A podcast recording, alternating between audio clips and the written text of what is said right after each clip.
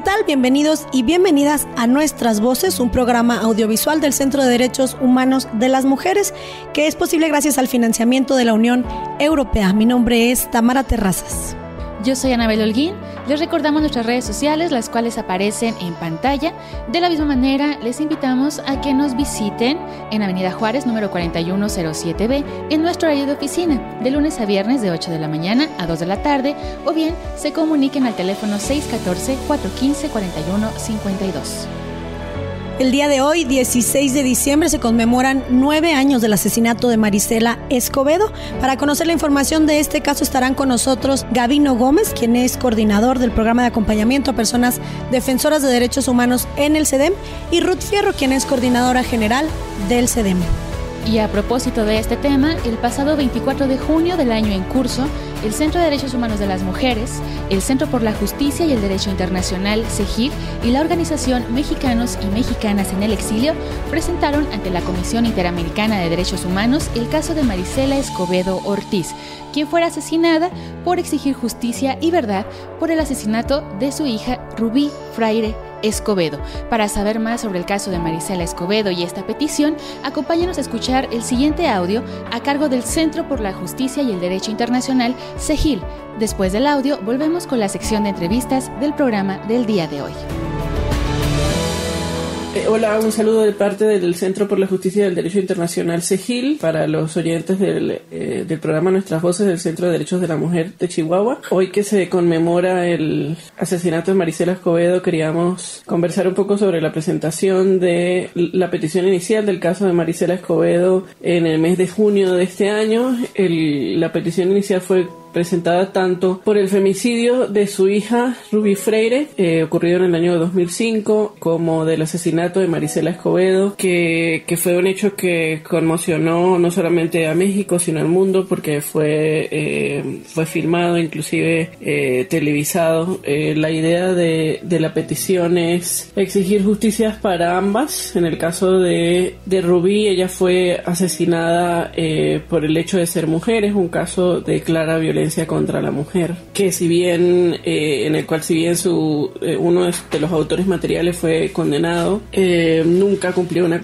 nunca cumplió con su condena y en el caso de, de Marisela Escobedo es el asesinato de una defensora de derechos humanos que fue asesinada justamente por el hecho de defender los derechos humanos. Eh, y en su caso tampoco se ha obtenido eh, justicia. Lo que pretendemos al llevar el caso ante la Comisión Interamericana es eh, finalmente obtener justicia para, para ambas, pero sobre todo que el Estado adopte medidas para que este tipo de hechos no se vuelvan a repetir. En el caso, en ambos casos el Estado tenía conocimiento que las dos se encontraban en riesgo por diferentes razones, porque eh, Ruby había sido eh, agredida previamente por, por su pareja, que fue uno de los autores eh, materiales, y en el caso de, de Marisela ella había denunciado en reiteradas ocasiones ante el Estado la existencia de amenazas en su contra por su lucha de justicia por el femicidio de, de Rubí, sin embargo el Estado no adoptó ninguna medida para su protección, que era una obligación del Estado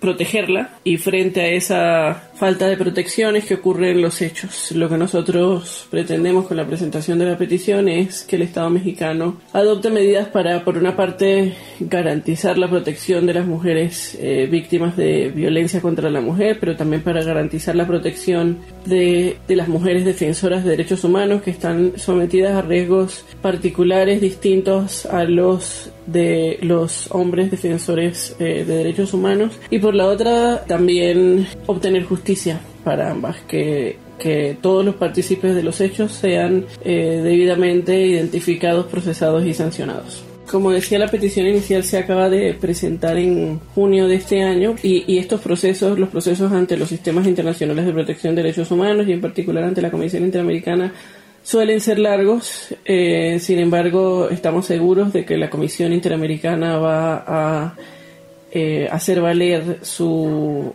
el rol histórico que ha tenido a través de los años para la protección y la defensa de los derechos de los defensores y defensoras de derechos humanos y va a emitir una decisión que obliga al Estado mexicano a adoptar medidas para que hechos como los que se dieron en este caso no se vuelvan a repetir.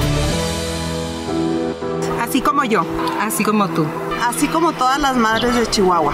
Marisela quería que sus hijas e hijos tuvieran una vida digna. Libre de violencia. En condiciones de libertad, respeto, consideración e igualdad. Marisela luchó para que lo que le sucedió a ella no te ocurra a ti. Justicia. Justicia. Justicia. Justicia para Marisela. Es justicia y dignidad para todas y todos. Gracias por seguir en sintonía de nuestras voces. Me acompaña en el estudio Gabino Gómez. Él es coordinador del programa de personas defensoras de derechos humanos del Centro de Derechos Humanos de las Mujeres. Gabino, ¿cómo está? Muchas gracias por estar aquí. Al contrario, buenas tardes y gracias por invitarnos. Y a usted por acompañarnos. Gabino, hoy se cumplen nueve años del asesinato de Marisela Escobedo. Platíquenos, por favor, cómo se vivió, cuál fue el contexto, las circunstancias que se llevaron a cabo días previos a su muerte. Sí, desde luego está el recuerdo fresco en la memoria. ¿Cómo olvidar, pues, es precisamente ese últimos días de vida de Marisela. Recordemos que ella estaba exigiendo justicia por el asesinato de su hija, que un juez, eh, un tribunal oral había dejado libre al, al, pues, al responsable del crimen, confeso que había él realizado y que ella emprendió una lucha muy fuerte, brutal, demandando pues justicia. El 8 de diciembre, precisamente unos días antes, una semana antes de que ella fuera asesinada, es el 8 de diciembre es aniversario de la Universidad Autónoma de Chihuahua. Ella se encontraba plantada en lo que hoy se le conoce ahí como la Cruz de Clavos, enfrente del Palacio de Gobierno demandando justicia. Atrás de la Plaza Hidalgo, que es donde estaba ella, se encuentra el Paraninfo de la Universidad de Chihuahua. Y con motivo del aniversario de la fundación, pues hubo un evento con presencia del, del ex, del, del hoy ex gobernador de Chihuahua, César Duarte. Cuando ella se entera de que el gobernador estaría ahí, ella va y se planta ahí en la, en, frente donde estaba la ceremonia pues esto molestó pues enormemente a, Duarte. E inmediatamente le pidió al fiscal general de, aquel entonces Salas, el licenciado Salas, que la recibiera que la recibiera en su despacho particular, o sea, el despacho del fiscal general. Recuerdo muy bien que ella inmediatamente nos llamó a la licenciada Lucha Castro y a mí, que la acompañáramos, que ya nos relata. Nos fuimos de inmediato a esa reunión, de esa reunión de, en Palacio de Gobierno, de la Fiscalía General. Ahí el fiscal general se encontraba con el entonces comisionado de la Policía Federal por otro asunto. Ya nos los presenta y ella ahí hace una declaración muy fuerte. Una declaración jurídica, o sea, ante el Ministerio Público de la carpeta. Y bueno, ya finalmente ella continúa con su plantón ahí en la plaza porque ella tenía planes de pasar ahí la Navidad, incluso el día 16 por la mañana, lo recuerdo perfectamente, yo me encontraba, yo iba a saludarla como lo hacía cotidianamente. Estuve con ella por la mañana platicando y estaba haciendo arreglos florales del tipo de luto como de color negro, porque iba a poner un árbol de Navidad con motivos de, distintos a, la alegría que significa la Navidad para pues para todo el mundo. Y pero incluso recuerdo que me dijo que se iba esperar que pasara la Navidad porque los árboles estarían más baratos, los árboles de Navidad. Entonces eso fue por la mañana. En la tarde ella participa en una marcha. En, en Chihuahua, en aquella ocasión, en, ese momento, había dos dos iniciativas de caminar ciertos días de la semana, una caminata que se le denominaba No a la Guerra. Ella participó en una de ellas ese día 16 por la tarde que partió del despacho de un conocido abogado que Oscar Castrejón, que es donde salió esa marcha ese día y ella tuvo, pues participó pues junto con el colectivo que estaba marchando por las calles, llega y ya se queda pues eh, ahí en el lugar porque la marcha terminó precisamente ahí. Ella, ella se queda y pues eh, como lo hacía diariamente, ella permanecía ahí hasta pues alrededor de las 8 de la noche, 8 y fracción, que ya se retiraba todo mundo y ella se iba por la tarde y regresaba pues en la mañana. Entonces, ese día del 16, las puertas del Palacio de Gobierno las cerraban a las 8. las 8 en punto se cerraba la puerta del palacio y ella era cuando iniciaba a, pues, a, pues a recoger las cosas para retirarse. Habían transcurrido tal vez alrededor de 5 minutos de las 8, pues cuando llega el pistolero y con las escenas que pues muchísima pues que todo el mundo vio de cómo llega un carro un automóvil blanco que, de donde desciende un pistolero que le dispara un primer intento le falla la pistola. Ella se levanta y se ve en la imagen, se levanta y sale corriendo rumbo a la puerta del palacio. Hasta ahí la, la alcanza y le de un disparo y ella cae. Cae ahí en la banqueta del Palacio de Gobierno, en, en la en la puerta principal. Efectivamente, donde después se coloca una placa justamente en el lugar donde ella cae muerta esa noche, la noche del 16 de diciembre. Gavino, ¿qué, qué implicó esto para la familia de Marisela Escobedo? Posterior a su muerte, ¿qué tuvieron ellos que hacer para verse resguardados? Cuando esa noche, bueno, pues yo de inmediatamente, pues en cuanto me llamaron, incluso la primera llamada que recibí fue, acaban de asesinar a una mujer enfrente del Palacio de Gobierno, entonces, ¿quién otra mujer podía haber sido? Rápidamente pues, pensamos en ella, yo me trasladé, quiero hacer hincapié que se encontraban con ella en ese momento, ahí en el plantón, un hermano de ella, David Ricardo, que incluso él le, da con una silla metálica que, está, que estaban usando al agresor, al asesino, y estaban en la camioneta una hermana de ella de nombre Elba, que cuidaba a la vez a la nieta, la hija de, de Rubí, que estaba en la camioneta. La hija de Heidi, Heidi o Heidi, tienen los, distintamente los dos nombres, estaba dormida ahí cuando, pero ella escuchó, porque mm,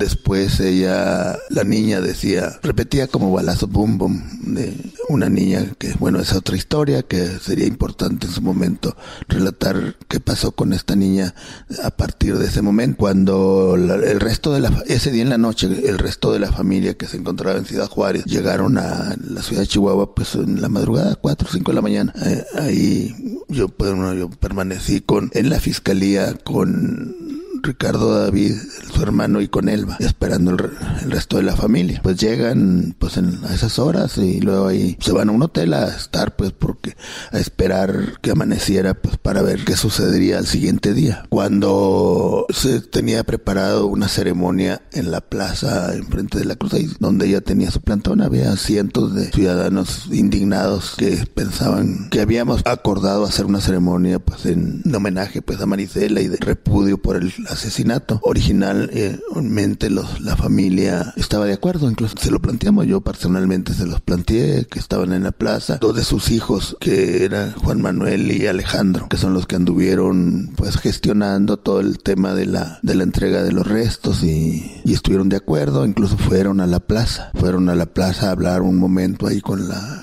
con la gente y, les ellos agradecieron y informaron que estaban trasladarían el cuerpo a Ciudad Juárez, pero que de la funeraria lo iban a llevar a la plaza. Hasta ese momento todavía estoy hablando de pues alrededor de mediodía del 17. Después nos dijeron, no, pues siempre la familia, por prudencia y por temor, decidieron que de la funeraria o del, pues del servicio pericial, que es donde estaba el cuerpo de Maricela trasladarse de inmediato a Ciudad Juárez para no, por temor, por temor eh, trasladarse a Ciudad Juárez. Entonces eh, efectivamente se fueron a una funeraria allá en, en la ciudad fronteriza. Yo personalmente había quedado de de acompañarles al siguiente día ya. Yo solamente tenía en ese momento el teléfono de Juan Manuel, el hijo más activista de la familia. Otro día pues íbamos, mi esposa y yo rumbo hacia Juárez y, y, es una cosa extraña, nunca el celular apagado y apagado y nunca pudimos comunicarnos. Bueno, pues ya llegando allá nos enteramos que en la noche,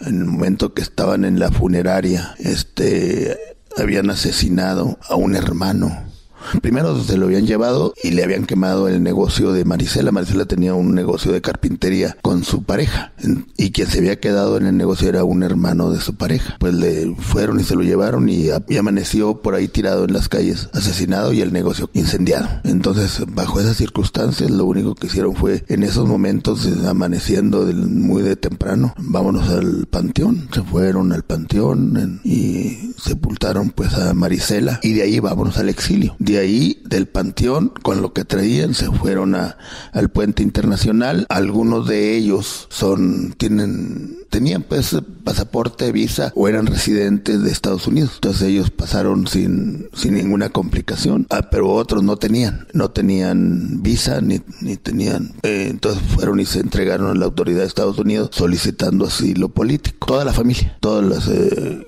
quienes fueron la familia, las hermanas y hermanos de Marisela y los hijos ni, y nietos y las esposas de los hijos. Entonces todos se fueron rumbo a Estados Unidos a solicitar un asilo político y todo pues pasó pues a vía cruces pues terrible en, porque lo que significa estar en un proceso de asilo sin documentos pues es muy difícil. Es, la niña la separaron de la familia pues porque no tenía era una niña no acompañada la Heidi y se le llevan eh, inicialmente nunca se supa dónde se fue pero después bueno finalmente se recupera y a través de una campaña que se realizó.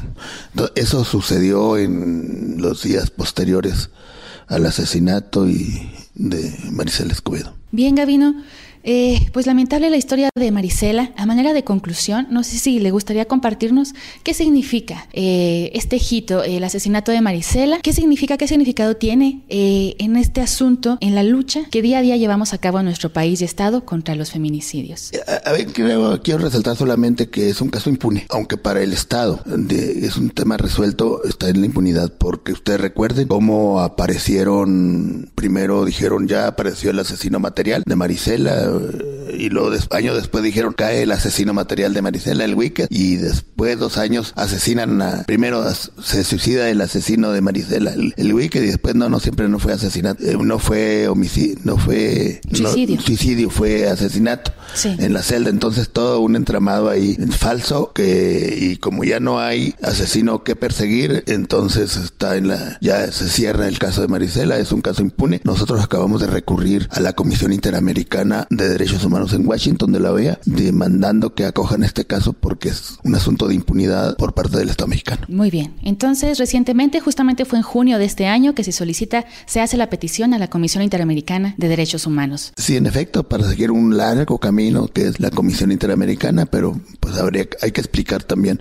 para que la población tenga claro qué significa recurrir a la Comisión Interamericana, cuándo se recurre y por qué. Claro, seguramente de esto nos hablará a continuación en la siguiente entrevista Ruth Fierro, coordinadora general del CEDEM, eh, que estará con mi compañera Tamara. Gabino, antes de terminar, ¿algún otro punto que, le gustaría subrayar? Solamente mm, estén ahí pendientes, eh, como cada año lo hemos hecho, el día 16 siempre realizamos algo las diversas organizaciones defensoras de derechos humanos conmemorativo del aniversario del asesinato de Marisela. Efectivamente, hoy 16 de diciembre llevaremos a cabo alguna actividad de incidencia frente a, la, a la placa, frente a Palacio de Gobierno, justamente donde fue asesinada Marisela Escobedo. Bien, Gabino, pues le agradezco muchísimo por habernos acompañado el día de hoy. ¿Y qué le parece si para terminar esta entrevista vemos el siguiente video musical? Lavinia Caterina, esta artista chihuahuense, en días recientes lanzó el video musical de la canción Ni una más, en la cual justamente habla y aborda el problema de los feminicidios en el país y en la entidad. solidaria la compañera.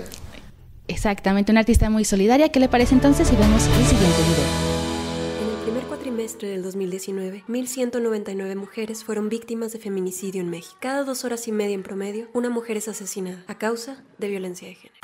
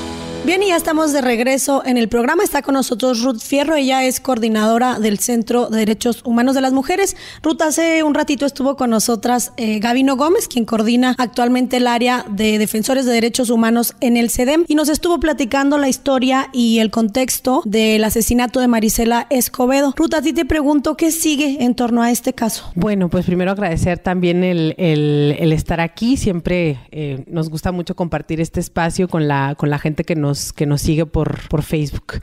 Pues sí, como bien comentaba Gavino, este caso, al estar en impunidad finalmente, la familia y las organizaciones que les acompañamos mm, decidimos que este caso se tenía que presentar ante organismos internacionales.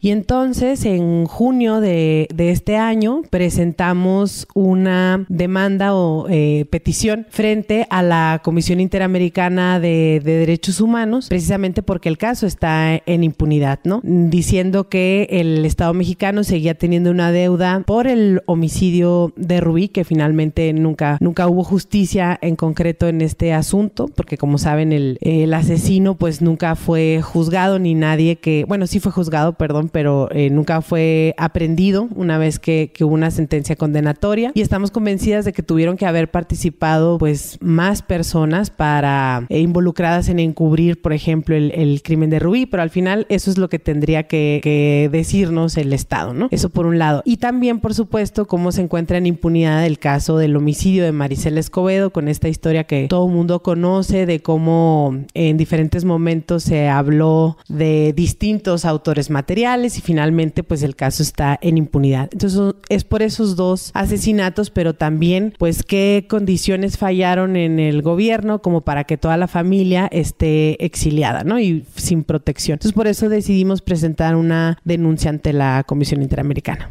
Ruti, ¿qué es la Comisión Interamericana de Derechos Humanos? ¿Cuándo se acude a ella? ¿En qué caso o por qué se recurre? Bueno, eh, México es parte de la Organización de Estados Americanos y en la organización, en la OEA, eh, se establece que va a haber dos organismos de protección de, derechos humanos. Uno de estos es la Comisión Interamericana de Derechos Humanos y el otro es la Corte Interamericana de Derechos Humanos. Entonces, estos dos organismos de lo que se encargan pues es de vigilar eh, cuál es la situación de derechos humanos en cada, en cada país. Y bueno, en la propia Convención Americana de Derechos Humanos dispone un procedimiento para las personas que dentro de los diferentes países quieran denunciar a, un gobierno, al Estado mexicano en este caso, cuando pues precisamente se hayan como agotado los recursos eh, dentro del país y no se haya obtenido justicia y entonces se pueda demandar ante este organismo internacional. No solo cuando no se hayan agotado, cuando ya se agotaron los recursos y no hubo justicia, sino también cuando hay una demora injustificada en obtener esta justicia, también se puede recurrir a, este organismo. Y entonces la Comisión Interamericana eh, se presenta el caso tal cual es como un procedimiento donde se demanda al Estado, la Comisión recibe eh, esta denuncia y entra una primera parte donde se litiga, digamos, si el caso debe o no ser admitido por la Comisión Interamericana, porque por supuesto hay como algunos requisitos, no se trata de que cualquier caso llegue ahí, sino realmente eh, que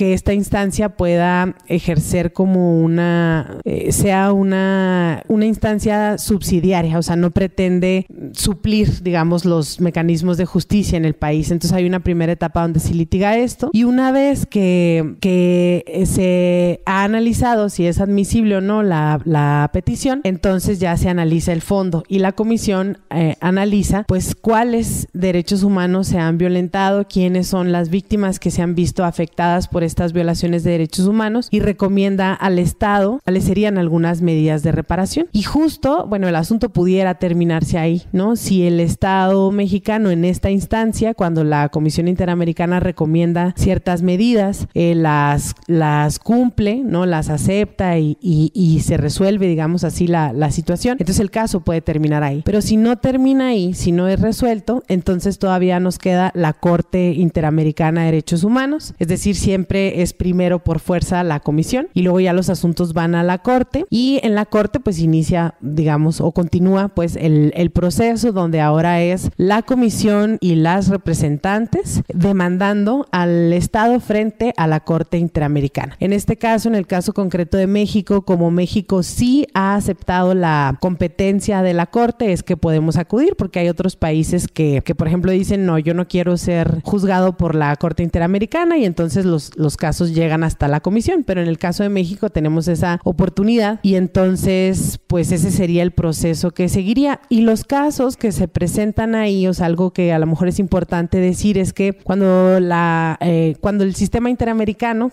compuesto por la Comisión y la Corte, conoce de estos asuntos, lo que busca es no solo resolver la situación concreta, el caso concreto de la familia eh, en específico, sino de que lo que busca es también, y esto es lo, lo, muy interesante, analizar cuáles fueron las políticas públicas dentro del gobierno, las prácticas, las leyes, todo, que eh, provocó que una situación como esta, eh, o como cualquiera que, que llegan a conocer, eh, se dé. Y entonces la importancia de los casos es que eh, el, la Corte juzga esto en general, cuáles son las medidas estructurales que el gobierno o el Estado tiene. Y entonces la intención de presentar allá los casos no es solo que se resuelva este, sino que no se repitan otros casos similares, ¿no? Que no vuelva a haber casos tan trágicos como, como estos. Bien, Ruth, y a partir de esto que nos platicas, ¿qué se espera o cuánto tiempo se espera que pueda pasar para tener una resolución con este caso, una respuesta? Pues mira, justo una de las cuestiones a considerar cuando los casos se presentan ante organismos internacionales tiene que ver con el tiempo, porque no son procesos rápidos y por eso tampoco son como la primera eh, alternativa, ¿no? Realmente es algo que se debe dejar cuando ya no hay esperanzas de que eh, se resuelva en el gobierno, porque los procesos son muy largos. Entonces, yo te comentaba que la primera parte es este análisis de admisibilidad y luego el fondo y finalmente la corte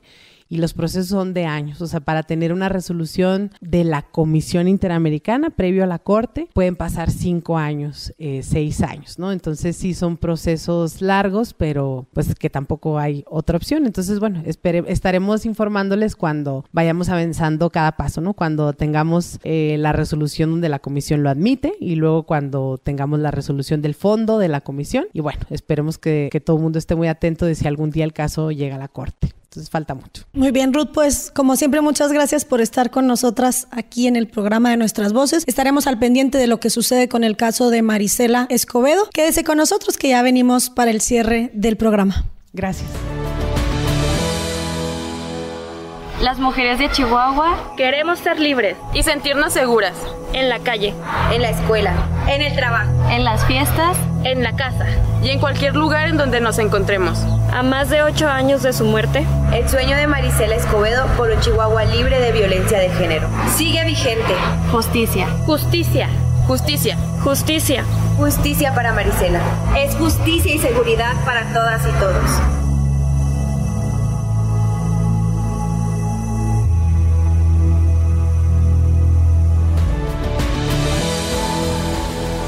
Hasta aquí la emisión de nuestras voces del día de hoy. En esta ocasión nos acompañaron en el estudio Gabino Gómez y Ruth Fierro, integrantes del Centro de Derechos Humanos de las Mujeres. También tuvimos la intervención en audio del Centro por la Justicia y el Derecho Internacional, CEGIL, quienes en su conjunto nos estuvieron compartiendo información relevante en torno al caso de Marisela Escobedo, esta activista defensora de derechos humanos que fuera asesinado, asesinada nueve años atrás mientras exigía verdad y justicia por el feminicidio de su hija Rubí. Síganos en nuestro próximo programa, el próximo lunes en punto de las 12 del mediodía. Y síganos a través eh, de nuestra transmisión en vivo en nuestra página del Facebook del CEDEM. No olvide también seguirnos a través de nuestras diferentes redes sociales, las cuales aparecen en pantalla. Le recordamos nuestra dirección. Nos encuentra usted en Avenida Juárez, número 4107B, en horario de oficina de lunes a viernes de 8 de la mañana a 2 de la tarde. O bien puede comunicarse al teléfono 614-415-4152. Nuestras voces es gracias al financiamiento de la Unión Europea y agradecemos también al equipo de producción y realización de Estudio Vainilla. Mi nombre es Tamara Terrazas. Yo soy Anabel Holguín. Acompáñenos en la próxima emisión. Hasta pronto.